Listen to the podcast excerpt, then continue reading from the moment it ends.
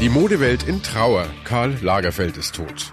Tiertransporte ins EU-Ausland, Diskussion um Verantwortung der Veterinärämter und wichtiges Urteil, wann verfällt der Urlaubsanspruch. Besser informiert aus Bayern und der Welt. Antenne Bayern. The Break. Willkommen zum Nachrichtenpodcast von Antenne Bayern. The Break ist die Auszeit für mehr Hintergründe, mehr Aussagen und Wahrheiten zu den wichtigsten Themen des Tages. Es ist Dienstag, der 19. Februar 2019. Redaktionsschluss für diese Folge war 17 Uhr. Ich bin Antenne Bayern Chefredakteur Ralf Zinno. Ich interessiere mich nur für heute und morgen. Die Vergangenheit, die kenne ich ja. Und wenn man anfängt zu sagen, ja, die schönen alten Tage und so, ja, dann ist aber aus. Ne? Die Modewelt trägt heute schwarz. Der große deutsche Designer Karl Lagerfeld ist tot. Er starb heute Morgen in einem Krankenhaus in Paris. Es hat ja in letzter Zeit immer wieder Spekulationen um seinen Gesundheitszustand gegeben. Im Januar hatte er ja zum ersten Mal die beiden Chanel-Modeschauen in Paris verpasst. Das gab's zuvor noch nie. Er sei erschöpft, sagte das Unternehmen damals. Lagerfeld hat ja fast vier Jahrzehnte für Chanel gearbeitet. Kurz danach hatte er selbst die Sorgen um seinen Gesundheitszustand noch dementiert kommentiert und sich per Videobotschaft gemeldet. Heute Mittag dann die traurige Nachricht aus Paris. Ein Nachruf von Morten Krüger aus der Antenne Bayern Nachrichtenredaktion. Ein schwarzer Anzug, streng nach hinten gebundene schneeweiße Haare, eine getönte Sonnenbrille und schwarze Handschuhe. Karl Lagerfeld, Designer, Macher und Ikone. Mit 19 zieht es ihn von seiner Heimatstadt Hamburg in die Modemetropole Paris. Dort startet seine Karriere mit einem Wollmantel, der ihm seinen ersten Preis einbringt. Danach wird er als Schneiderlehrling eingestellt und arbeitet anschließend als freier Designer für verschiedene Modefirmen. 1963 wird er der künstlerische Leiter von Chloé und entwirft dort die nächsten 20 Jahre Kollektionen. 1984 gründet er dann sein eigenes Label und beginnt zeitgleich seine Karriere bei Chanel, wo er schnell zum Chefdesigner aufsteigt. Ohne seine Kollektionen würde es Chanel heute nicht mehr geben.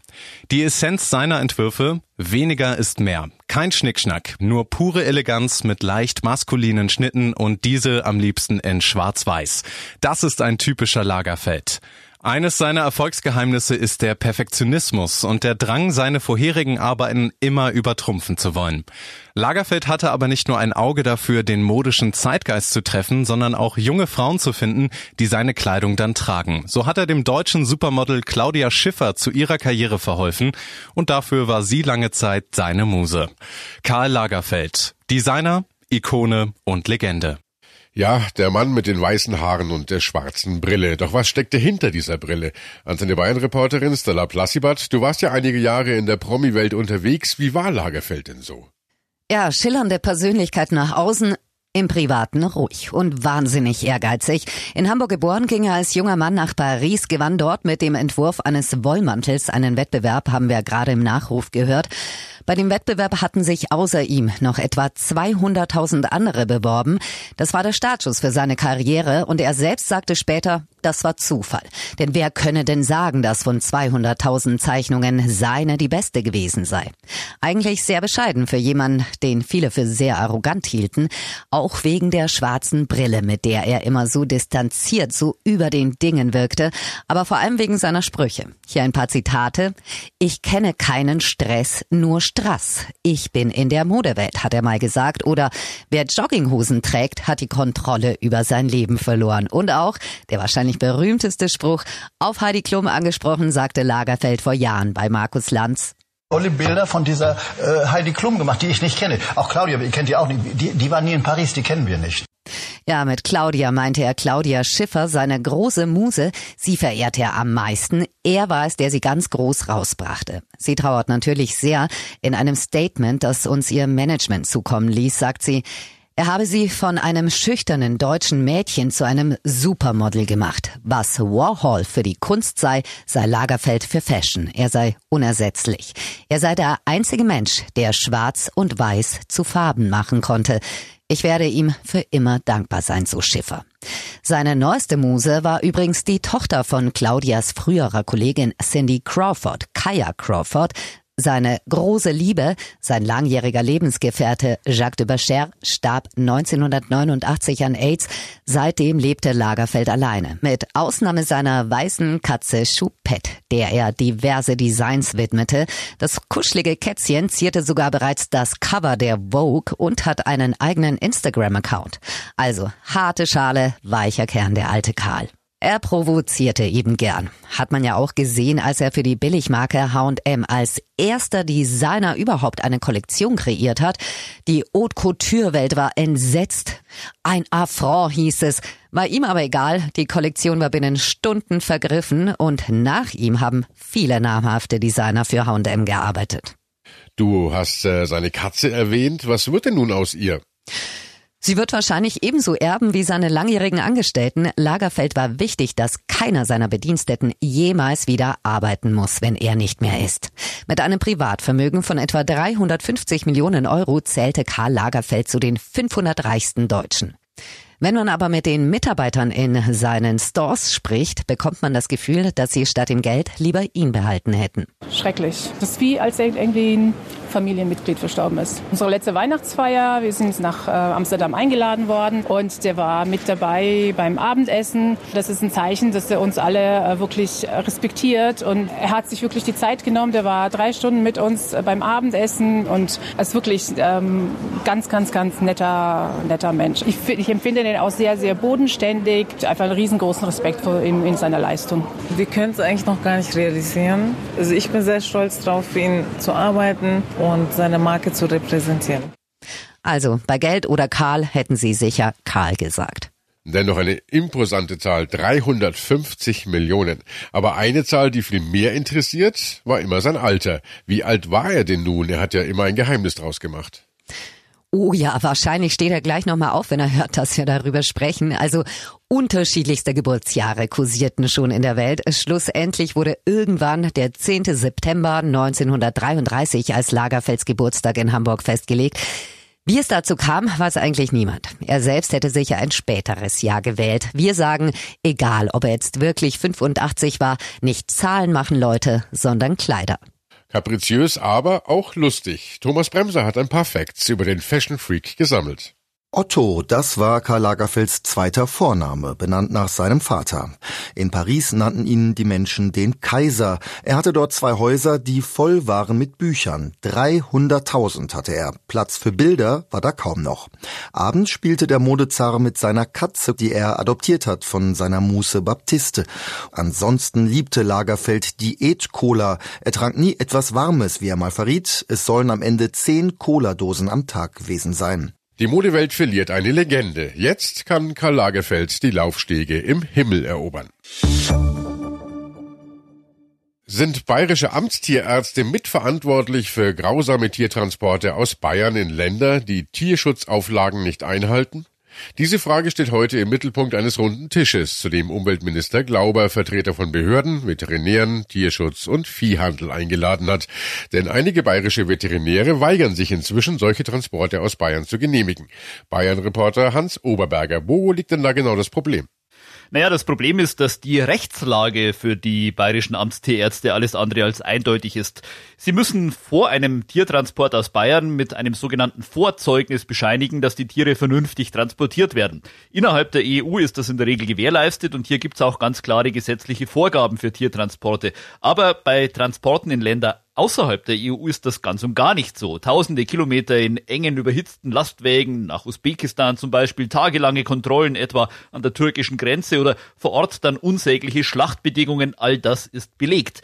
Kein Wunder, dass Veterinäre sagen, das unterschreibe ich nicht. Aber sie bewegen sich dann eben auf rechtlich dünnem Eis, weil sie die Bedingungen in diesen Ländern ja vor Ort auch nur erahnen können, keine Nachweise haben und die Händler natürlich wollen, dass die Tiere transportiert werden. Was kann denn einem Amtstierarzt da passieren? Ja, ganz konkret hat etwa das Veterinäramt in Landshut erklärt, dass es solche Tiertransporte nicht mehr genehmigt. Auslöser war ein Fall aus Mühldorf am Inn. Da hätte eine trächtige Kuh rund 5000 Kilometer weit eben auch nach Usbekistan transportiert werden sollen. Diesen Viehtransport des Zuchtverbands Mühldorf hat das Veterinäramt gestoppt und will auch künftig keine solchen Transporte mehr zulassen. Sehr zum Unwillen des Mühldorfer Zuchtverbands. Der wollte die Kuh nämlich exportieren. Alle Auflagen seien erfüllt, heißt es, deshalb müsse das Veterinäramt den Transport auch genehmigen. Der Verband will das jetzt einklagen. Umgekehrt kann es den Amtstierärzten allerdings auch passieren, dass sie angezeigt werden, wenn sie den Transport nämlich genehmigen, wegen Beihilfe zur Tierquälerei. Vermimtes juristisches Gelände also, dass man jetzt mit diesem runden Tisch im Umweltministerium etwas sondieren will. Man hat sich also heute zusammengesetzt und äh, wie könnte denn eine Lösung da überhaupt aussehen? Umweltminister Glauber hat schon erklärt, dass er gerne vom Bund eine Liste hätte. Eine Liste für die Veterinärämter, die festlegt, in welche Länder man unbedenklich Tiertransporte genehmigen darf und in welche eben nicht. Sodass diese Entscheidung nicht jedes Mal wieder irgendein einsamer Amtstierarzt vor Ort treffen muss. Aber wer diese Liste erstellt, ob man überhaupt ganze Länder von Tiertransporten ausschließen kann, all das ist rechtlich unklar. Am besten wäre es natürlich eh, man könnte die Tierschutzstandards in diesen Ländern verbessern, aber da fehlt schlicht der Durchgriff. Die Bayerische Landestierärztekammer, der Landesverband praktizierender Tierärzte und der Landesverband der beamteten Tierärzte haben deshalb letzte Woche zumindest die bayerischen Mitglieder im Europaparlament aufgefordert, solange ein Verbot von Tierlangzeittransporten in Nicht-EU-Länder zu erwirken. Hans, warum gibt's denn überhaupt so viel Tiertransporte aus Bayern in solche Länder? Könnte man das nicht auch eindämmen? Tja, Bayern ist Milchland Nummer eins in Deutschland. Das heißt auch, dass es bei uns immer noch sehr viele Rinder gibt. Viel mehr, als wir selbst für die Milchwirtschaft, für die Zucht oder eben auch für den Verzehr nutzen. Also exportieren wir zunehmend sogar. Etwa vier Millionen Tiere, Rinder, Schafe, Schweine und Ziegen werden pro Jahr aus der EU in Drittländer transportiert. Und das vor allem lebend, weil es nämlich viel billiger ist, als wenn man Fleisch in geschlossenen Kühlketten so weit transportieren müsste.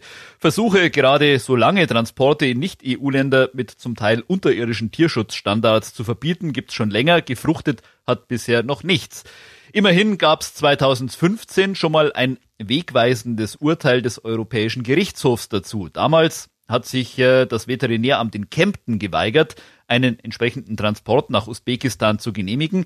Der Streit ist bis vor das Gericht nach Luxemburg gewandert und die Richter dort haben gesagt, das war richtig, der Tierschutz ende nicht an der Außengrenze der EU. Es ist ein Grundsatzurteil mit großer Signalwirkung. Arbeitgeber müssen ihre Beschäftigten künftig auffordern, noch nicht beantragten Urlaub zu nehmen und darauf hinweisen, dass er sonst verfällt. Das hat das Bundesarbeitsgericht in Erfurt entschieden und damit EU-Recht in deutsches Recht integriert. Antenne Bayern Reporter Michael Herden. Michael, was ändert sich damit für die Arbeitnehmer? Ganz klar, ein nicht beantragter Urlaub kann künftig nicht mehr so einfach automatisch verfallen. Denn der Arbeitgeber muss klar und rechtzeitig auf noch nicht genommenen Urlaub hinweisen, sagen die Richter. Wann allerdings ein solcher Hinweis noch rechtzeitig kommt, dazu gab es noch keine Entscheidung, das wird wohl in späteren Prozessen geklärt werden. Aber jeder Arbeitnehmer, jede Arbeitnehmerin kann nun zumindest überprüfen, ob er oder sie vielleicht doch noch Anspruch auf Urlaub haben, von dem sie dachten, er sei inzwischen verfallen. Unklar ist allerdings auch noch, wann ein solcher Anspruch verjährt ist. Okay, es besteht also noch etwas Klärungsbedarf bei den Einzelheiten. Im Großen und Ganzen aber ein Urteil, das Arbeitnehmern den Rücken stärkt. Wieso wurde überhaupt das Bundesarbeitsgericht eingeschaltet? Mm, geklagt hatte ein Wissenschaftler vom Max-Planck-Institut München, der hatte rund 12.000 Euro verlangt, weil er gut 50 Tage Urlaub nicht mehr nehmen konnte. Angeblich wurde er über seinen restlichen Urlaubsanspruch nicht ordentlich informiert. Doch, sagt wiederum der Arbeitgeber, nämlich per Mail. Die Faktenlage ist hier allerdings unklar, deshalb muss über diesen konkreten Fall noch einmal das Bayerische Landesarbeitsgericht verhandeln. Fazit am besten den Urlaub in dem Jahr nehmen, in dem er einem zusteht. So sieht's ja auch das Bundesurlaubsgesetz vor. Was man hat, das hat man. Das war The Break, der Nachrichtenpodcast von Antenne Bayern an diesem Dienstag, den 19. Februar 2019. Ich bin Chefredakteur Ralf Zinnow. Antenne Bayern. Besser informiert. Jeden Tag. Zu jeder vollen Stunde auf Antenne Bayern. The Break. The Break gibt's auch Montag wieder um 17 Uhr. Jetzt abonnieren.